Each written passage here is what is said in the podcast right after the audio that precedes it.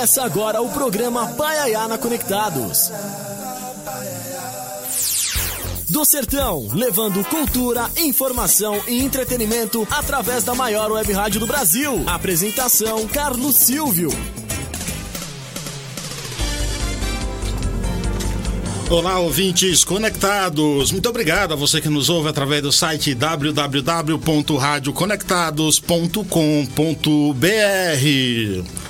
A você também que nos escuta através do nosso aplicativo, aplicativo Rádio Conectados FUNSAI. Aproveite aí, baixe, instale no seu Android, iOS, enfim, todas as plataformas.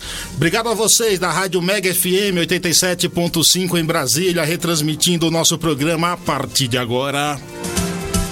Quer participar aqui com a gente? Ó, ó veja como é fácil.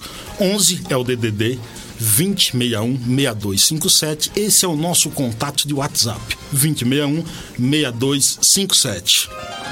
Acompanhe também a gente nas redes sociais, ó. Facebook da Rádio Conectados é arroba, é, face, é Rádio Web Conectados. O Instagram que é arroba Rádio Web Conectados. O Twitter Conectados Rádio. E claro que o meu Instagram é arroba CS Paiaiá sempre por aqui um convidado especial. Pra lá, eu diria de especial. Afinal de contas, o cara é voz do rádio. Ele é jornalista, radialista, repórter, passou por tantas emissoras como Record, Rádio Capital, Rádio Globo, Rádio CBN, TV Gazeta, Voz do Brasil. Também é sócio fundador da agência de comunicação corporativa RS Press. Roberto Souza, que honra tê-lo por aqui, seja bem-vindo. Maravilha, muito boa tarde. É um prazer estar aqui com você, Carlos Silvio, nesta rádio tradicional que tem aí um espaço garantido em todas as plataformas, em todos os canais. Para mim é uma honra estar aqui compartilhando esses momentos e batendo um papo que é o que atrai a audiência, né? Os papos, as histórias, e nós temos vários pontos em comum. Além do rádio, eu sou filho de nordestino. Claro. É, tudo bem que ali você veio da Bahia, né? Do Paiaiá. É, eu sou um pouquinho mais para cima, do sertão, meu pai era do sertão da Paraíba, lá numa cidade com nome interessante, como. Paiaiá. O nome da cidade de onde meu pai veio é Juru, J-U-R-U. Um lugar muito bacana também, que eu tive o prazer e o privilégio de estar lá durante três vezes e já passei, já compartilhei aqui o seu programa e deve ter muita gente assistindo e acompanhando de lá também esse nosso bate-papo. Parabéns pela sua iniciativa por esse programa de alcance é, mundial. É, hoje eu digo que a gente está em todas as galáxias. Em todas as galáxias, é, também, exatamente. Já chegando em Marte. Já chegando em Marte, é.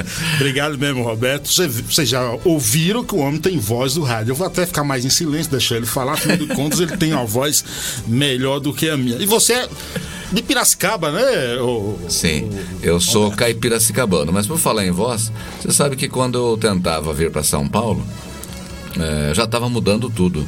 A voz era o que menos importava. Sério? É, você tinha que ter improviso. Eu tinha improviso, apesar da minha idade de 21 anos, né? Mas o pessoal falava assim: é, tá, mas você tem sotaque e não sei o quê. Então demorou um pouquinho para mim encontrar meu espaço, para eu encontrar o meu espaço em São Paulo. É verdade que você começou a ouvir no radinho lá que sua mãe ouvia da rádio novela? É assim que começou e, a tua história? Isso, exatamente. É. Eu aprendi a falar ouvindo rádio, porque é, minha mãe ficava sozinha em casa, meu pai era metalúrgico, né? Trabalhava o dia todo fora, fazia muita hora extra, né? Quem não conseguiu ampliar sua casinha com a hora extra do papai, né? E foi assim a minha história. E minha mãe ficava cuidando da casa, costurando também, e eu ficava ouvindo a Rádio Nacional do Rio de Janeiro tinha um rádio grande, não sei se todo mundo lembra, daqueles rádios enormes, né? Que ficavam em cima de um móvel. Isso. É, era chamado Caixão de Abelha. Uhum. e eu ficava lá ouvindo a Rádio Nacional, ficava imitando o pessoal. Então, com 4 ou 5 anos, eu imitava tal.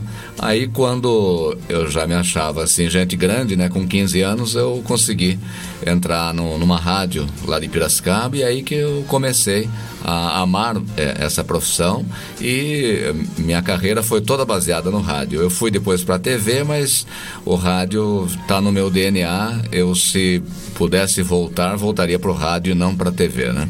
A gente costuma dizer que quem trabalha em rádio fala muito, que não deu o microfone para radialista que Sim. o papo vai vai longo. Para você que aprendeu a falar com rádio, deve ser é, pior ainda a situação, né, Roberto? Ah, é verdade. Não, eu quando viajo, né, e também por causa da minha prof... da minha função principal que é repórter, né, eu tenho que me conter porque eu faço muita pergunta, eu sou eu tenho que ficar me policiando para não ser chato.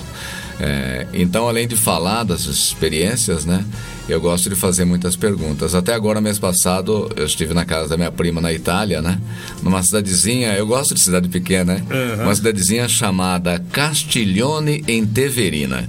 Se você der um Google aí, Castiglione em Teverina, você vai ver que é um povoado que tem menos habitantes do que Paiaiá. Deve Será? ter ali uns 300 habitantes, mais ou menos. 300, é, uns cento e poucas casas, 300 habitantes. E aí o marido dela, que é italiano, né? Ela é casada há 40 anos. Ele falou assim, Roberto, eu não consigo responder todas as suas perguntas. aí eu falei, pô, é o, é o sinal para mim não fazer muita pergunta. Eu tava de hóspede, né? Daqui a pouco ele me dispensa. Expulsa. É, que aí você uniu falar muito do rádio e a curiosidade de jornalista de perguntar. É. Não, e, e aí é, eu teve um outro fator na minha vida que há cinco anos eu entrei no Rotary. E rotariano gosta de falar barbaridade. Então eu tenho dupla, duplo freio para ficar atento, né?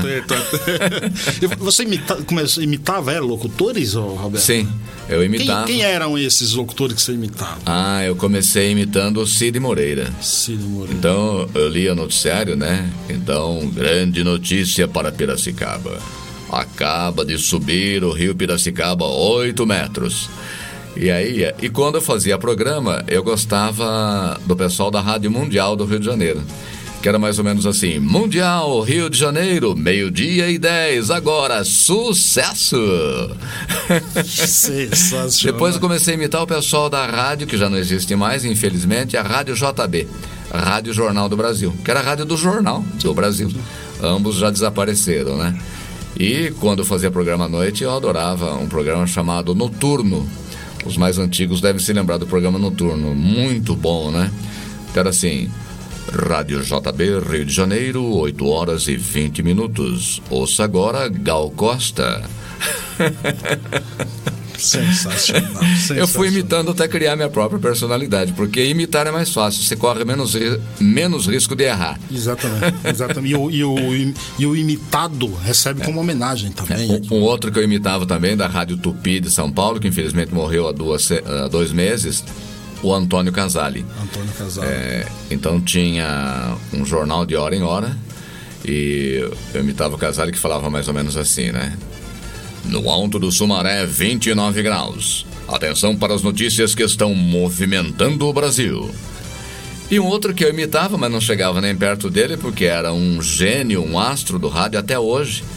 É, você ouve falar o famoso Hélio Ribeiro. Hélio Ribeiro. Hélio Ribeiro. Hélio Ribeiro. Então eu imitava, mas não imitei muito porque ele era tão famoso que ficava meio ridículo eu imitar uma pessoa famosa. Corria o risco de não sair uma boa imitação ali, hein? É, é, é verdade, mas o, o Hélio Ribeiro é, se notabilizou pela sua inteligência em várias rádios, mas principalmente na Rádio Bandeirantes, onde Sim. eu trabalhei também, né? Sim, sim. Ele fazia o poder da mensagem.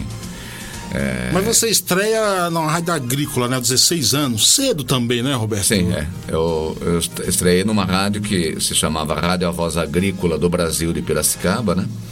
É, eu não tinha. é, Já estava firmando a minha voz, né? É, mas eu te- tentava imitar, né? Dava ali umas impostadas. É, é verdade. O Hélio Ribeiro, por exemplo, ele era um cara muito inteligente, então. É, em algumas partes do programa ele falava assim: desde o início do programa até agora já morreram em São Paulo 50 pessoas. É o trânsito matando. O que você faz para evitar essas mortes, hein? Esse programa vai para a moça do Carmanguia Vermelho. Sensacional, sensacional. Tem coisa. Ó, a gente vai contar muita história, a gente vai falar também um pouco aqui de comunicação corporativa, que o Roberto atua na, na, na área, mas antes disso a gente vai falar a gente vai chamar aqui o nosso primeiro quadro com um paraibano, um jornalista paraibano, Assis Ângelo. Não é isso, Assis? Chega mais. Agora na Rádio Conectados, um minuto de prosa com o jornalista Assis Ângelo. Olá, Carlos Silvio. Boa tarde. Rapaz. Vamos falar um pouquinho de Luiz Gonzaga, o rei do Baião? O rei do Baião, do Xota, do Chachado, do Forró. É, da marchinha junina. Ele fez até música de carnaval, marcha de carnaval, samba. Quando eu morrer, quero o braço de fora para tocar o meu pandeiro. O meu pandeiro cravejado de marfim. Pois é, Luiz Gonzaga. Nunca gravou. Ele gravou valsa. Ele só não fez tango. Mas ele fez, por exemplo, fado, fado baião, ele fez baixinha de carnaval, como eu já disse, e etc, etc, etc. É o seguinte, no ano de 2020 é 70 anos do lançamento do primeiro disco que trazia o forró como gênero musical. Forró de Manevito. Autores, Luiz Gonzaga e o médico pernambucano José Dantas, que assinava Zé Dantas. Pois é, cheguei a escrever é brincadeira não. Três livros sobre Luiz Gonzaga. O primeiro, eu vou contar para vocês. Isso foi do século passado, tá certo? Depois escrevi Dicionário Gonzaguiano e depois eu publiquei pela editora Cortez um livro para o público infanto-juvenil intitulado Lua Estrela Baião, a história de um rei. Pois é, eu recomendo a leitura. É coisa boa, tá? É coisa. Ficar falando de mim mesmo não dá, né? Um beijo, um abraço a todos aí. Seu delegado, por Nossa Senhora, doutor, matei o homem não, só dei uns risquinhos. Cabe a cara morredor, doutor. Juro por Nossa Senhora. Seu delegado, digo a vossa senhoria, eu sou filho de uma família que não gosta de voar. Mas traz a noite no forró de Manevito, tive que fazer bonito, a razão vou lhe explicar. Que tola no gazar, frear no reco-reco, na sanfona Zé Marreco, se danaram pra tocar. Pra aqui, pra ali, pra lá, dançava com Rosinha, quando o Zeca de Saninha me proíbe de dançar. Seu delegado, sem encrenca eu não brigo, se ninguém bulir comigo, não sou homem pra brigar. Nessa festa, seu doutor perdi a karma, tive que pegar nas armas, pois não gosto de apanhar. Pra se assombrar, mandei parar o fole, mas o caba não é mole, quis partir pra me pegar. Puxei do meu punhar, soprei no candeeiro, botei tudo pro terreiro, fiz o samba se acabar. Forró de Manevito aí, ó. Você pode acompanhar o Assis Ângelo sempre no blog do Assis Ângelo, tem muita coisa boa lá. Nosso papo hoje aqui é com Roberto Souza. Qual, Roberto, qual a importância de Rogério Aquiles na tua vida? Ah, esse foi um cara fantástico. Foi o cara que me ensinou a fazer reportagem externa lá em Piracicaba. É, tinha uma possibilidade ali é, de eu participar, é, de eu aprender né, fazer reportagem, porque eu entrei na rádio fazendo técnica. Sim. Era a forma de entrar, né? É, e aí eu queria aprender e tal. Ele me levou para um treino do 15 de Piracicaba uns gravadores, um gravador de rolo enorme, né? Pesado e tal. E aí falou, Roberto, você vê como é que eu, como eu faço, você faz junto. E aí eu fiz, fiz a, comecei a aprender a fazer reportagem, né? Então o Rogério Aquiles para mim foi é, o que me deu, uh, os, uh, ensinou os primeiros passos na reportagem. Muito importante, cara, muito gente fina. Depois ele foi para Bandeirantes também, uh, Record, foi para Tupi é, narrar futebol, narrar luta e tal. Teve uma carreira muito interessante e voltou lá para Piracicaba.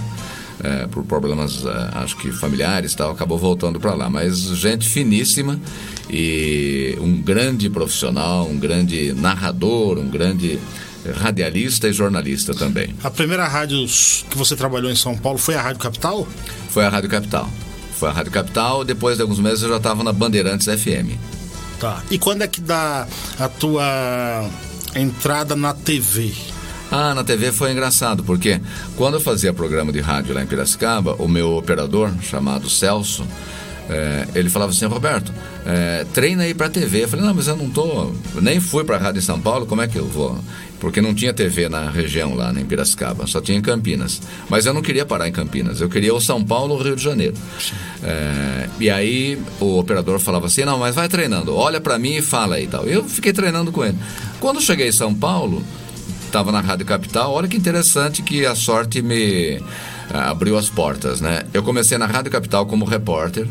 Depois, três ou quatro meses depois, entrei na Bandeirantes FM. E depois de uns três ou quatro meses também, um meu amigo chamado Tony José, que era plantão esportivo na Rádio Bandeirantes e trabalhava também na Rádio Gazeta, falou: Roberto, o apresentador do jornal da TV Gazeta, o Rafael Moreno, vai fazer um jornal na Bandeirantes e vai ter uma vaga lá. E é, eu acho que você deveria ir para lá, porque é o seguinte: tão, estão encontrando dificuldade para testar apresentadores, porque ninguém quer trabalhar na Gazeta que não tem audiência falava na época, sim, né? Sim. Hoje eu não sei como é que tá. Deve ter mais audiência. Eu falei, é, vou lá então. Aí eu fui, a diretora falou: graças a Deus que apareceu um candidato. Vai treinando aí que eu vou botar você no ar semana que vem. E aí foi, fui aprendendo, né? Não tinha teleprompter, né? A gente eh, lia no papel e era um papel. Muito mais difícil do que hoje? É, exato. Era mais difícil, porque você tinha que ler, dar uma decorada na primeira frase e voltar. E às vezes quando eu voltava o papel, eu não voltava para a linha certa. Olha que loucura. Se perdia. É, e aí ficava aquela coisa esquisita, né? Tentando voltar no assunto e tal. E era um papel, é, o jornal era rodado é, com uma tinta azul de uma máquina que tirava a cópia chamada stencil. stencil então você opa, terminava né? o jornal com a mão azul, com aquela tinta azul, né? E era muito engraçado. Nossa, e tem umas histórias da Gazeta assim que é, são muito peculiares. Né? Uma vez eu resolvi apresentar o jornal chupando bala. E aí Como o que aconteceu? Assim? A bala enroscou na minha garganta e não conseguia mais falar. Mas de onde veio essa ideia de. de... Ideia de louco, né? É... apresentado, falar o microfone é. chupando bala. É, enquanto eu falava, a bala ficava assim, meio do lado, não aparecia, né? E aí eu engasguei. Sabe o que aconteceu? O programa acabou ali. Teve que sair do ar? É, saiu do ar e tal. E eu continuei, não fui mandado embora. Você vê que coisa. Se fosse hoje, teria, tido, teria sido dispensado na hora, né? É, Mas na época consegui. Então foi uma experiência boa, aprendi a. É, errando, aprendi. na, no Cidade Alerta você era repórter policial. É, era, era, fazia de tudo, né? Na verdade, é, fazia as reportagens policiais, eu e mais 14, tá. 14 repórteres, é, é tinha lá o Carlos Cavalcante, Ulisses Rocha, é, Simone Nittoli, um monte de gente que eu me lembro agora, né? E eu fazia as reportagens policiais numa época que em São Paulo tinha muita chacina na periferia e tinha muita invasão de terra. É aí que eu é, queria chegar. É, é aí que eu queria chegar pelo seguinte, Roberto. É. Muita gente diz que esses programas têm muita audiência em função de é uma chance das pessoas mais simples, mais da comunidade, da favela, é, se verem na TV, que não aparece em outro canto, por isso tem muita audiência. Como é que você analisa a audiência desse tipo de reportagem? É acreditado um pouco a isso? Ao fato das pessoas mais simples? Como, é uma chance delas aparecerem ali? Sim. É verdade. Tanto o Cidade Alerta como o Brasil Urgente, Brasil Urgente. como outro programa apresentado lá de Manaus, do Paulo Siqueira. Do Siqueira, é. Júnior. O é o Alerta Nacional. É o Alerta Nacional, é. Isso. Todos da mesma... Na mesma linha ali. Exato. Bom, é, eu, eu, já vou te dizer que isso não é segredo para ninguém. Eu falava pro meu chefe, eu odeio trabalhar nesse programa.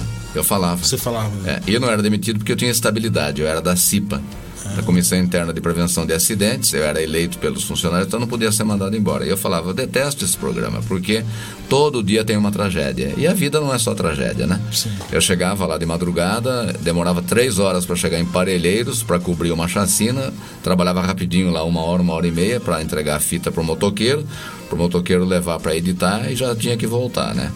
Então, o que eu vejo? Bom, respondendo a sua pergunta, em parte é um programa que mostra a periferia e os seus traumas, as suas tragédias, mas o recurso utilizado por esses programas é o seguinte: eu não sei se todo mundo sabe, os programas de televisão estão sendo apresentados e tem um reloginho com audiência medida pelo. Era Ibope, agora é um outro nome. É IPEC agora. IPEC agora, né? E ele dá audiência do minuto anterior. Então, o diretor do programa é, vai vendo audiência e aquela reportagem que deu uma boa audiência no minuto anterior, eles ficam repetindo. E se aquela reportagem é, tem um, um, um, repórter com o link ao vivo, por exemplo, uma tragédia qualquer, então o repórter fica entrando e a gente entra às vezes, ou entrava, sem ter novidade para falar, mas tinha que entrar para segurar a audiência. Então o pessoal falava assim: Nossa, Roberto, esse programa é sensacionalista mostra além da realidade. Eu falava, olha, ele é sensacionalista, mas pela repetição, Porque a realidade que eu vejo é muito pior do que a que você vê na telinha. Eu via, por exemplo, cinco corpos metralhados no chão. Eu via. Na tela não podia mostrar a forma que eu via, os rostos deslacerados e os corpos também. Aquilo era coberto com um jornal ou com algum pano.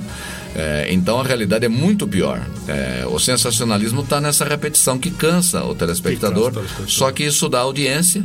É uma audiência é, que eu vejo assim rotativa, né? Mas eu não recomendo esse programa, esses programas, é, para principalmente para as pessoas idosas que gostam de assistir, porque é muita negatividade. Ele tem um aspecto positivo, ele alerta, como o próprio nome diz. Ele alerta para os golpes que estão sendo dados, ele alerta para os cuidados que você tem que ter, não atender celular na rua, é, não ficar perto da, da faixa do, da linha do metrô, porque alguém pode te empurrar lá para a linha e você morrer. Então isso é importante. Mas tirando isso, então eu falo, você gosta, assista uma vez por semana. Não assista todo dia não, que a sua vida pode virar um inferno. E Você passa Rádio Globo, CBN, que tem uma linha Sim. diferente, tudo. De todas essas emissoras, qual era a, que- a linha que mais te agradava? Olha, eu gostava muito da Rádio CBN. Gostava, gosto da Rádio CBN. É, hoje o rádio tá, o rádio de notícia está um pouco diferente da época que eu fazia.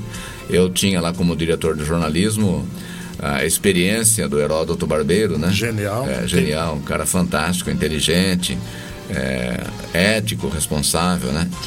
É, a gente não tinha naquela época o viés ideológico, nem político. Hoje nem muito evidente. político partidário hoje muito evidente. Eu gostei muito da rádio CBN, mas o meu sonho que eu realizei foi apresentar o Globo no ar. Aí sim, esse era meu sonho e eu consegui apresentar é, durante um bom tempo, né? Tive até um problema porque no meu primeiro casamento eu trabalhava em vários lugares, né? E só tinha vaga para apresentar o Globo no ar de madrugada. não ia dizer não. né? Não, minha mulher falou, "Ô, bicho, arruma um outro é, emprego de porteiro, assim você não precisa vir para casa, né? e eu dei razão a ela e parei de fazer o Globo no ar, mas consegui realizar o sonho. Que maravilha. É muita história, muita história mesmo, viu? É, é sensacional. Obrigado, Márcio Nunes aqui. Vamos chegar aqui- vamos chamar aqui o nosso segundo quadro. Sérgio Martins vai falar o que pra nós hoje? Vem aí, cabra bom. Programa Paiaiana Conectados apresenta Todas as Notas, com o jornalista Sérgio Martins. Olá, Carlos Silvio. Olá, amigos do Paiaiana Conectados. A Fresno, não, eles se aproveitaram muito bem disso e também você vê uma evolução ali na Fresno, né? O, o Lucas Silveira, que é o vocalista, e o, e o Esteban Tabares, né? Que, é o, que, que foi integrante da Fresno por um tempo. Já entrevistei os dois e você percebe que são estudiosos de música e cultura pop. né? Eles estudam música pop. Lucas mesmo me deu uma entrevista e estava falando justamente sobre essa, essa volta do rock, né? Esse pop rock ou esse punk pop que era cometido pela Avril Lavigne, que ele estava percebendo uma volta nisso aí. Ou seja, ele é um cara que ele está muito, muito ligado no que está acontecendo à volta dele. E ele foi absorvendo referências e influências. E eu acho isso muito muito legal, assim. Tem artistas também que a gente vê que foi um fenômeno do YouTube, né? A Isa, o João, Mariana Nolasco, essa Agnes Nunes, né, que é uma boa cantora de rhythm and blues. Eu acho que assim, agora, se não tiver talento, não vai passar do pequeno fenômeno da internet que é fugaz, né? Porque normalmente são mirados público adolescente. O público adolescente é extremamente volúvel.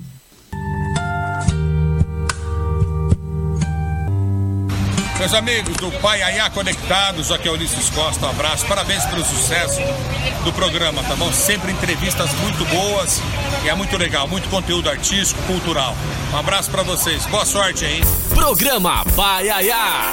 Do Sertão, levando cultura e entretenimento para o mundo através da melhor rádio web do Brasil. Obrigado a vocês aí em Brasília, acompanhando a gente através da Rádio Mega FM 87.5. Obrigado a vocês aí na Bahia também acompanhando a gente em todo o território nacional. Claro que você pode acompanhar a programação da Rádio Conectados 24 horas em www.radioconectados.com.br. Se você quiser conhecer mais, vai lá no site exclusivo do programa, que é paiayanaconectados.com.br. Lá tem tudo que você precisa saber sobre o programa. Nosso bate-papo hoje é com radialista, jornalista, dono de uma voz privilegiada, Roberto Souza. Roberto, mas eu quero saber o seguinte. Como, como, veio, como começou, de onde surgiu o apelido Flecha Ligeiro, hein? Ah! Nossa, você está muito bem informado, viu? Flecha Ligeira foi muito interessante. Flecha ligeira, né? Flecha Eu ligeira. pronunciei errado aqui. É, é, flecha ligeira. É, porque aconteceu o seguinte: eu trabalhei na, na Voz do Brasil. é, olha, todos os empregos que eu arrumei foi por amizade, por indicação. Por isso que eu valorizo muito o network. Sim. O network, né? Por exemplo, na Gazeta foi o Tony José que me mandou, que me indicou. É, na Voz do Brasil foi um, um repórter que era é, do Estadão. É, falou: Olha, você sabia que a Voz do Brasil, né? É, que é um- uma agência do governo, está precisando de repórter. Eu falei: Não, mas, eu falei, mas eu não tenho tempo de é, trabalhar lá. Eu já trabalho em três lugares. Não, mas você faz assim durante o dia tal. E foi. Chegou uma época que eu tinha quatro empregos, porque a Voz do Brasil recebia a pauta cedo e fazia a pauta durante o dia, mandava para São Paulo, que mandava para Brasília. Então, quando algum ministro vinha para São Paulo, ou quando vinha o presidente da República para São Paulo, a gente montava um QG, montava uma estruturazinha para cobrir direto do local, né? E o que acontecia? Qual que era o padrão? O padrão era você fazia entrevista, ou ouvia, por exemplo, se o presidente estava falando num palanque, você ouvia, ia anotando, escrevia na máquina de escrever, pegava o papel, dava pro menino do Telex. Não sei se todo mundo sabe o que é Telex, mas era o nosso WhatsApp da época, né? Muita gente não sabe mais o que É, Então, é. O Telex é uma máquina de escrever grande que transmitia ah, as palavras em, é, em, é, em picotação de, de- de cartão e aquilo era transmitido por uma linha telefônica para um outro lugar que tinha uma máquina que decifrava aqueles picotes de um cartão e transformava em texto novamente. Eu vi aquilo e falava, nossa, isso é muito demorado. E a agência, a Voz do Brasil, ela transmitia aquele programa chato das sete da noite, mas tinha também a agência que mandava notícia por escrito e também as fotos. E quem mandava primeiro para o interior era aproveitado, né? Porque tinha outras agências, a agência Folha de São Paulo, Estadão, o Globo, United Press, France Press, Reuters. E eu falava, vamos mandar rápido. Então eu peguei e falei o seguinte, falei, olha, o negócio é o seguinte, é, eu vou escrever direto no Telex. Eu aprendi a escrever direto no Telex, então, por exemplo, eu estava num evento que o presidente da República estava falando, na época era o João Figueiredo, ou o ministro falando. Eu já escrevia direto no Telex, chegava Brasília rápido, o cara passava no papel lá, revi- revisava e mandava. E aí um gaúcho, que era o diretor da Voz do Brasil, né? É, o Marcos Kramer, nem sei se é parente da Dora Kramer, a colunista da Veja. Pode ser que seja parente, porque ela é do Sul também, né? É, ela é do Sul. E aí me apelidou de flecha ligeira. Porque eu, eu é, é, comia uma etapa, né? E aquilo ganhava aí preciosos 30 minutos, 40 minutos, né? claro, claro. É, e aí que veio o apelido, mas ficou, esse apelido ficou só restrito ali na Voz do Brasil, não pegou pelo rádio não, o que seria até interessante, né? Já pensou? Sim. Me chamando, e agora o repórter flecha ligeira. É, como repórter, caía bem. Caía bem, é, flecha ligeira. É. Por que fundar a RS Press? E quando? Ah, isso foi interessante. No ano 2000 eu estava na reportagem da, da Record, né? Porque eu entrei na Record em 96 e saí em 2009. Ou saíram comigo, né? Porque eu era da CIPA, o pessoal detestava. eu exigia muito questão de segurança tal. Quando deu o prazo de aposentar lá, os caras me deram cartão vermelho e caí fora. Mas no ano 2000, portanto, nove anos antes, eu percebi assim: eu ia fazer uma reportagem e via que aquele assunto interessava não só para Record, mas para jornal, para rádio. Eu perguntava para a pessoa: escuta, é, por que você não divulga esse? Como é que você divulgou isso lá na Record para chegar até mim, porque a notícia tem um trajeto, né? Claro. Ainda hoje, por exemplo, se você ligar para a Record ou para qualquer emissora passar um, um assunto, olha, é, na minha firma eu estou fazendo doação é, de mil cestas é, para os pobres e tal lugar, tal. É, aquilo pode ser uma notícia. É, ou então, olha, eu vou comemorar o Natal das crianças da favela tal. Isso é uma notícia legal. É, você liga, passa para um sujeito que está na chefia da reportagem ou na pauta, hum. aí ele pega esse assunto, dá para o repórter, o repórter dia a dia e também com assessoria de imprensa que foi evoluindo de assessoria de imprensa passou para marketing junto né agregou marketing digital aprendemos a fazer revista, porque o cliente não quer contratar várias empresas para fazer várias coisas. Ele quer contratar uma empresa de comunicação que faça tudo, faça o seu jornal, a sua revista, o seu boletim, a sua intranet, a sua assessoria de imprensa, o seu marketing digital e a sua gestão de crise. E aí nós fomos crescendo, começamos no, no fundo, nos fundos de casa, né? Uhum. É, com dois é, contratados, dois é, colaboradores e chegamos antes da pandemia com 40 40, 40 colaboradores. Depois a pandemia deu uma recuada para 30 e estamos aí resistindo. Estamos resistindo. Vou, então, permita-me fazer uma pergunta. Quando você se reuniu pela primeira vez e decidiu montar a RS Press, você já tinha a resposta para a seguinte pergunta: O que é comunicação corporativa? É, não tinha. Eu tateava, né? Conhecia um pouco, né? Eu sabia que naquela época, no ano 2000, as empresas, as instituições, os consultórios médicos queriam aparecer na imprensa ou para arrumar mais pacientes, mais clientes, ou para vender mais, arrumar mais clientes, claro. É, então, eu, meu, naquela época, o meu trabalho e orientava as pessoas lá, os colaboradores, era transformar uma informação de marketing, que é venda, em uma informação jornalística. Então eu me lembro muito bem, a gente fazia assessoria de imprensa da rede de idiomas é, Wizard, com W, né? Sim. É, que até foi vendida, o dono ficou um dos homens mais ricos do Brasil, né? O Carlos Wizard, grande batalhador também. É, então eu me lembro que o diretor de marketing dele falava assim: Olha, Roberto, nós vamos abrir para contratar professores nas escolas Wizard. É, então eu falava, quantas escolas tem? Vamos supor, na época tinha mil. E quantos professores você vai contratar nessas escolas? Três professores.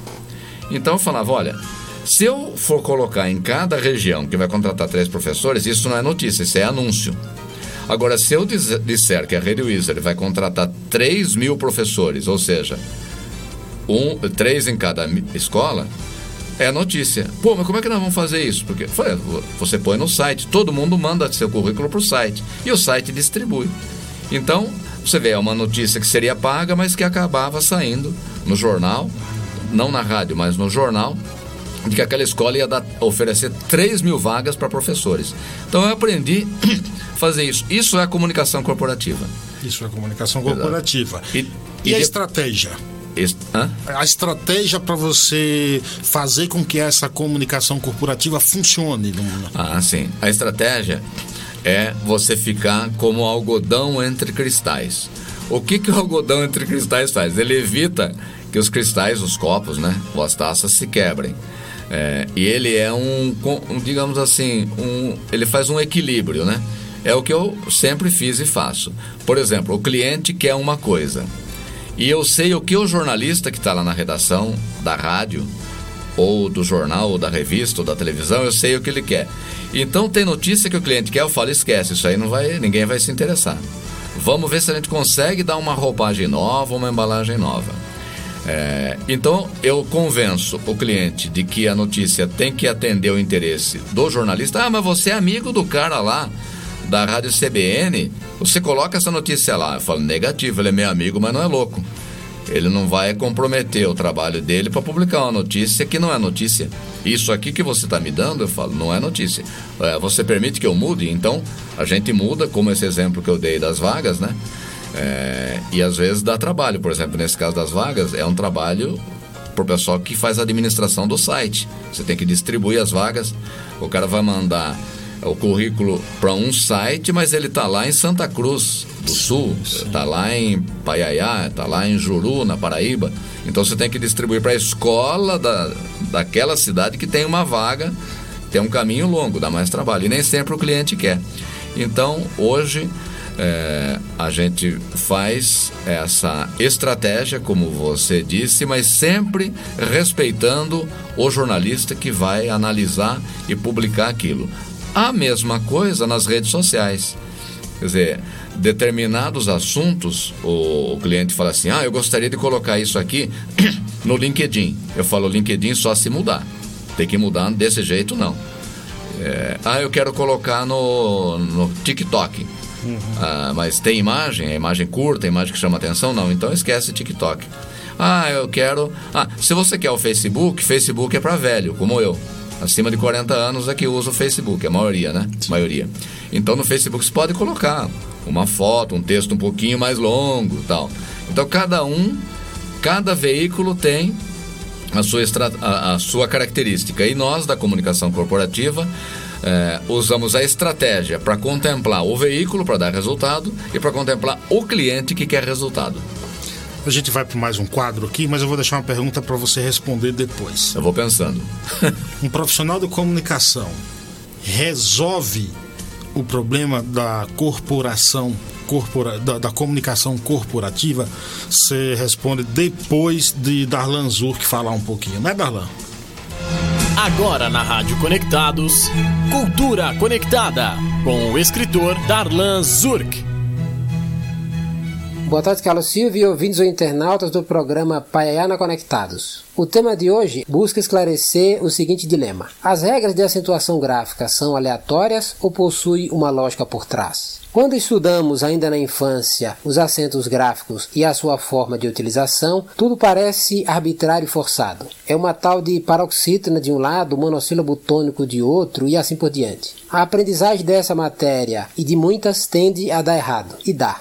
Existe o maior obstáculo que é a má vontade do aluno. O outro problema é o uso muitas vezes inadequado que a escola faz de certos instrumentos de ensino. A instituição geralmente não consegue cativar o aluno a respeito da importância do conhecimento. A acentuação é um exemplo perfeito disso. Pouca gente sabe que os acentos gráficos incidem na menor porcentagem de todo o português, ou seja, os acentos gráficos estão em uma quantidade pequena das palavras e existem para dar ordenamento a elas. Sem eles, a confusão seria maior. Além disso, as normas seguem um princípio interessante. Nada ali é aleatório. A lógica que norteia a acentuação é mexer não só na menor quantidade que existe, como fazer com que uma regra não se sobreponha à anterior. Como as proparoxítonas são pouquíssimas, a acentuação abarca todas elas. Depois vêm as paroxítonas com terminações que fazem com que, de novo, somente a minoria das próprias paroxítonas seja afetada. E assim por diante. Quando a pessoa percebe que os acentos gráficos são um sistema bem planejado e que buscam dar ordem ao caos, fica mais fácil aceitar e entender os seus princípios. A nossa língua tem beleza e vários fundamentos, apesar de muitos acharem que ela é bruta e desestruturada. Perdão, senhor, essas pessoas não sabem o que fazem. Para mais colunas de minha autoria, acesse darlanzurk.com. Bom fim de semana a todos e até o próximo sábado com mais Cultura Conectada.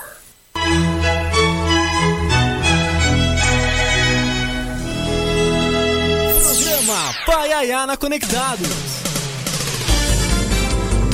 Você sabe que Darlan Zurk lançou recentemente o livro A Folha de Papéis Espalhados e você encontra no site darlanzurk.com.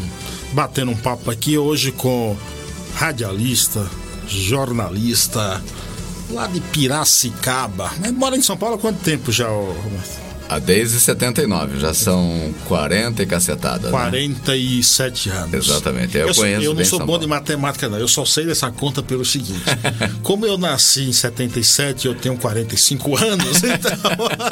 Estamos então, ali, é 43 então, anos por aí. Mas matemática, eu faço conta de somar na calculadora e do resultado dá diferente, viu? Eu, eu, eu, também. Mas você sabe, Carlos Silvio, que eu sempre adorei cidade grande, né? Uhum. Eu adoro São Paulo. Para mim, depois de São Paulo, só Nova York. Depois que você conheceu o Paiaiá, você vai colocar o Paiaiá em primeiro lugar. Opa, com certeza. Aí, aí sim. Aí você vai mudar de, de, de opinião. Mudar viu? de rumo. Afinal de contas, um profissional da comunicação no mundo corporativo resolve o problema da comunicação corporativa da empresa? Ele resolve se ele tiver a colaboração de outros setores da empresa ou da instituição e se ele tiver na presidência ou por parte do diretor, do CEO ou por parte do conselho total apoio.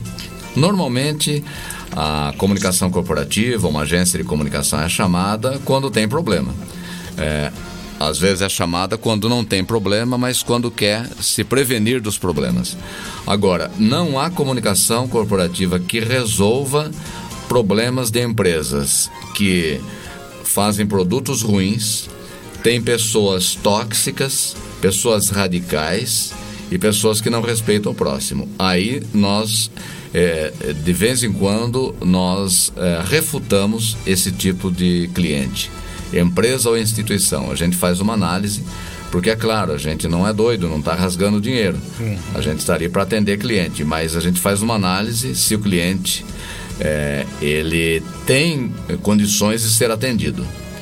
Porque se é empresa que faz produto ruim, que tem serviço ruim, tá lá no Reclame Aqui com um monte de reclamação não respondida, aí a gente é, delicadamente diz que não podemos atender, né?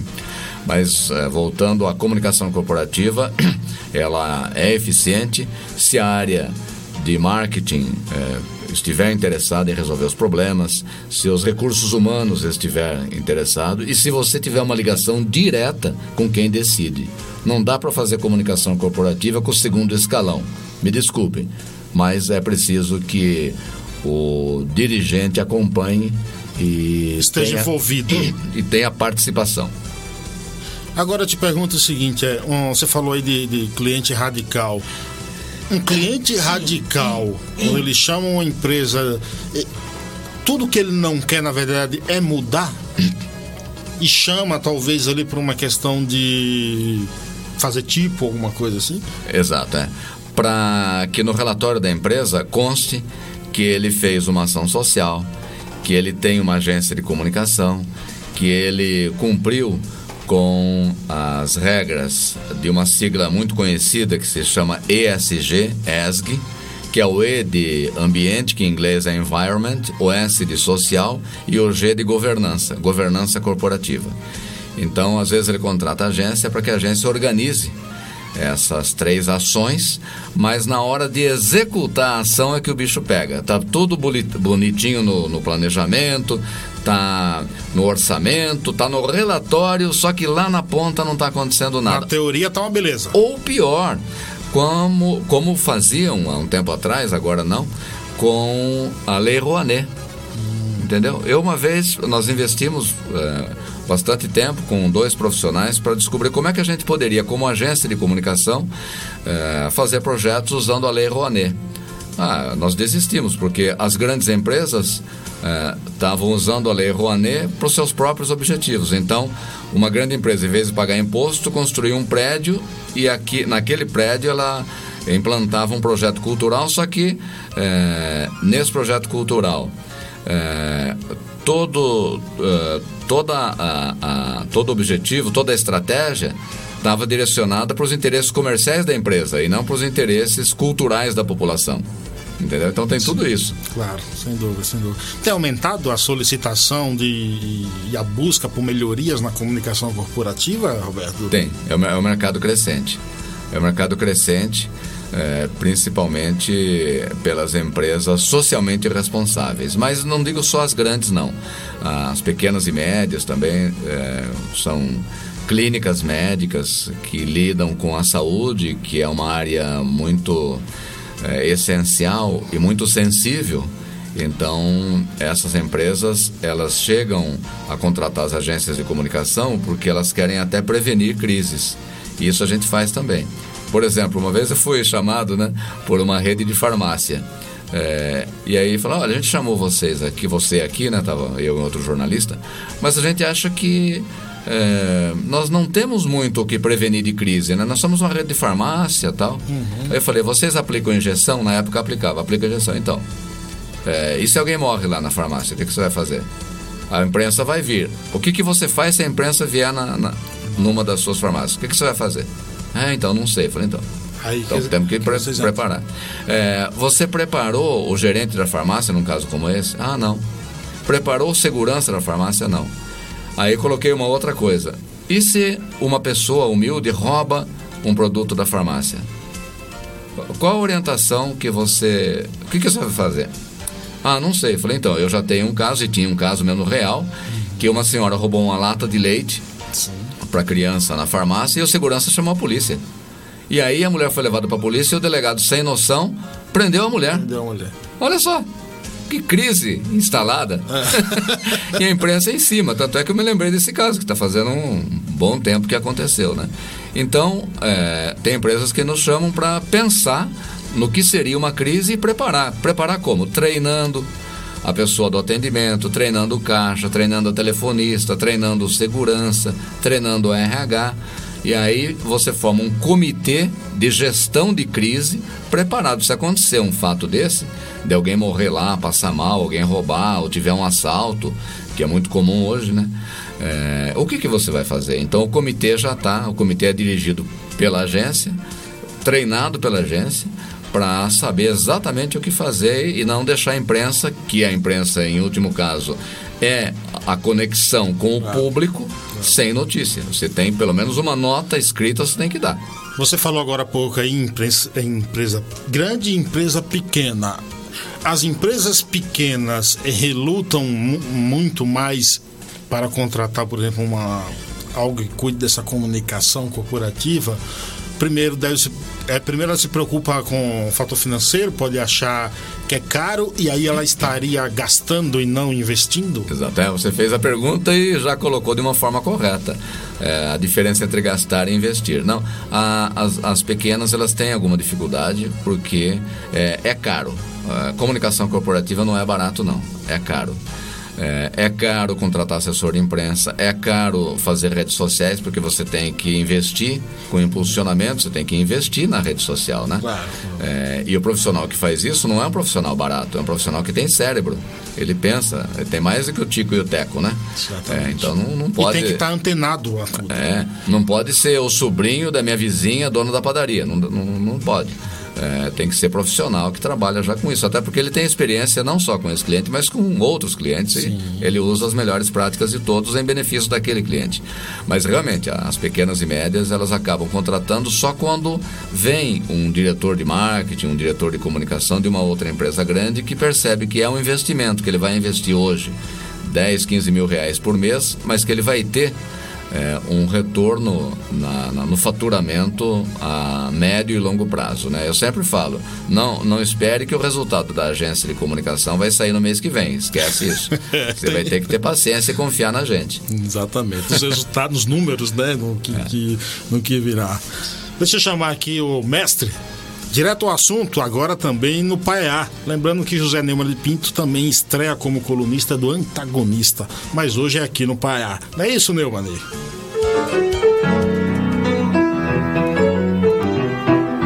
O jornalista José Neumann e Pinto apresenta Direto ao assunto no Paiaiá. Gabriel, a visita. Vieste dizer que vinha o sol e vi o galo cantar três vezes só para negar o menino. Viajaste nas nuvens para que chovesse e uma tempestade de pó cobriu plantas, casas e animais com um manto seco e sinistro. Deste conta de graças e a desgraça as acompanhou a sua relfa. Vieram te dizer que seu bebê obraria maravilhas e seus irmãos o executaram de tocaia. A boa nova de um pai severo, e a mãe se derreteu em gozo e delícias, mas se desmancharam em pranto e cólicas.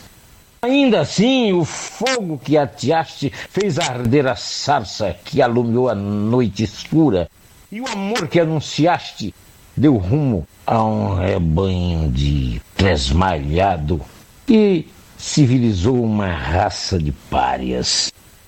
Volta, arcanjo, desce e entrega novas propostas de paz e cartas com letras de luz.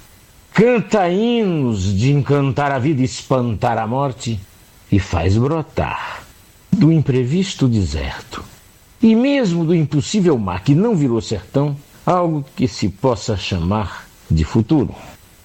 José Neumann e Pinto, direto ao assunto, no Paiaiá. Programa Paiaiá na Conectados. Grande José Neumann aqui com a gente todos os sábados aqui, falando algumas coisinhas para nos enriquecer com cultura e informação enquanto a gente bate um papo aqui com Roberto Souza, o homem que tem a voz de campeão. Olha, até rimou. Falou, Carlos. Posso, posso falar, fazer um comentário antes? Deve. Ah, legal. Olha, parabéns. Você só, só tem fera como comentarista aqui, hein? É, eu vou, qualquer dia eu vou deixar o programa aqui no automático, deixo o convidado e deixo as pessoas falando. Aí é, nossa. É, não, mas sua presença é fundamental porque você tem uma capacidade fantástica, um talento para coordenar as perguntas certas e para fazer aí o meio de campo campo. É, não é fácil não, precisa ter talento e você tem de sobra. Mas olha, fiquei muito feliz aí com a Cisângelo, com o José Neumann, é, que eu já, já, trabalhei com eles, né? Já é claro, há um tempo, são, feiras, né? são, são, referências, né? São é, referências. É verdade. eu acho, eu, eu me considero um privilegiado ter pessoas com esse gabarito, além dos convidados que vêm aqui. Próximo sábado já anuncio Inácio Loyola Brandão aqui com a gente batendo um papo. Nossa, que legal. Então, assim, eu me sinto um, um, um aprendiz no meio de tanta gente boa assim. Não, você, você é campeão. Olha, posso registrar aqui, você falou da audiência intergaláctica. Você está tendo um ouvinte lá em Valência, uma cidade fantástica na Espanha. Opa! É, uma cidade de Bem-vindo, bem-vindo. Né? É o Marcos, ele, ele é brasileiro, Sim. ele mora lá há vários anos, né? É o Marcos Vinícius. Ele é uma pessoa fantástica, assim, muito inteligente, muito um patriota, né? É, ele é capitão de mar e guerra da reserva das forças, é, forças armadas brasileiras, né? E vive lá é, e tem uma trajetória muito bonita, né? Sim. Na sua carreira profissional. Ele está ouvindo o programa. Que legal. E muito bacana. É, é uma, uma honra, honra tê-lo aí. É uma honra e peço para que nos acompanhe sempre aí, ô Marcos. Bem-vindo, bem-vindo a Paiana Conectados. Aqui é uma honra mesmo ter alguém do outro lado aí do oceano. Sim, sim, como não? Não, pero que sim, pero que não. Quem quiser contratar a tua empresa, eu tenho, eu tenho uma empresa, eu preciso te contratar, como é que eu faço? Ah, obrigado aí pela, pelo balde de chá, né? É só entrar em contato pelo nosso site, que é www.rspress, com dois S, .com.br www.rspress.com.br e pelas redes sociais também. Vai ser um prazer atender a todos os que querem, por meio da comunicação corporativa, dar visibilidade e ampliar os negócios na sua área. Qual seria a tua primeira abordagem ao, entrar, ao receber o contato de alguém? A primeira abordagem é ouvir o cliente. Ouvir o que a gente chama, é um termo que eu não gosto muito, mas é um termo que o pessoal usa na área de comunicação, que é ouvir as dores do cliente. Então, é, você nos procurou, é, que problema que você tem e como a gente pode ajudar, né? E acontece também o seguinte, por exemplo, há 30 anos a gente não tinha demanda por celular porque a gente não sabia que celular existia, na é verdade. 30, 40 anos, acho que, ou mais, né? É. 50 anos, vamos por 50 anos. 50, 30, você não se incomodava de não ter celular, certo? É. Você não sabia que existia é, você não se incomodava em não ter WhatsApp e não ter e-mail. E às vezes com o cliente novo acontece isso. É, ele tem um problema, ele pensa que aquele é um grande problema, mas a gente detecta um outro problema que ele nem sabe que está existindo na empresa dele. Você, você já percebeu isso aqui? Não, não percebi. Pois é. Então esse é o celular que vai chegar para você. é a nova tecnologia que vai chegar para você. Sensacional, muito bom. Roberto, gostaria de te agradecer a teu, tua gentileza de se deslocar, vir aqui pra gente bater esse papo aí. Meu, muito obrigado mesmo. Eu sinto-me honrado aqui. Ah, eu fiquei muito feliz. Eu vou ouvir depois e vou divulgar também a reprise. A reprise é domingo, né? É, nós não temos uma reprise programada mais, mas eu tenho o um link e eu te mando que fica disponível no YouTube Paiaiana Conectados. Ah, legal, maravilha. Fica Vou aproveitar. o vídeo lá para quem quiser assistir, entendeu? Ah, para mim foi um privilégio, porque eu, como te disse desde o início do programa, fui treinado para fazer perguntas. Não fui treinado para não fui treinado para dar respostas. E as suas perguntas são muito é, inteligentes, muito objetivas, muito produto também do seu talento e do seu know-how aqui no rádio. Parabéns pelo seu programa, pelo seu desempenho e que você continue assim fazendo esse povo feliz e fazendo entretenimento com informação com esse time aí de primeira que você tem na área técnica também. Isso é muito importante. Eu tive também a oportunidade de vir até aqui no Ipiranga, onde está localizada a sede da, da Rádio Conectados, né? E logo de cara vi um prédio maravilhoso aqui na frente, que foi sede da Faculdade São Marcos, né? Isso. É, e eu logo fui perguntando, né? Quanto tempo o prédio está aí e tal. E daqui a pouco pode ser que surja um arranha-céu sepultando uma grande história de um prédio de 1800 e bolinha. Mas esse é o planeta que a gente vive, né? Sempre em transformação. Parabéns pelo seu programa e muito sucesso, Carlos Silvio. Obrigado, Roberto Souza. Obrigado a você que nos acompanhou. Obrigado à Rádio Mega FM 87.5, lá no Distrito Federal, que sempre retransmite o nosso programa. Bom final de semana. Não se esqueça, se beber, não dirija. Se dirigir, não beba. Ó, a vida vale a pena, viu? Eu volto sábado. Você ouviu o programa Paiaiana Conectados. Do Sertão, levando cultura, informação e entretenimento através da maior web rádio do Brasil. Apresentação: Carlos Silvio.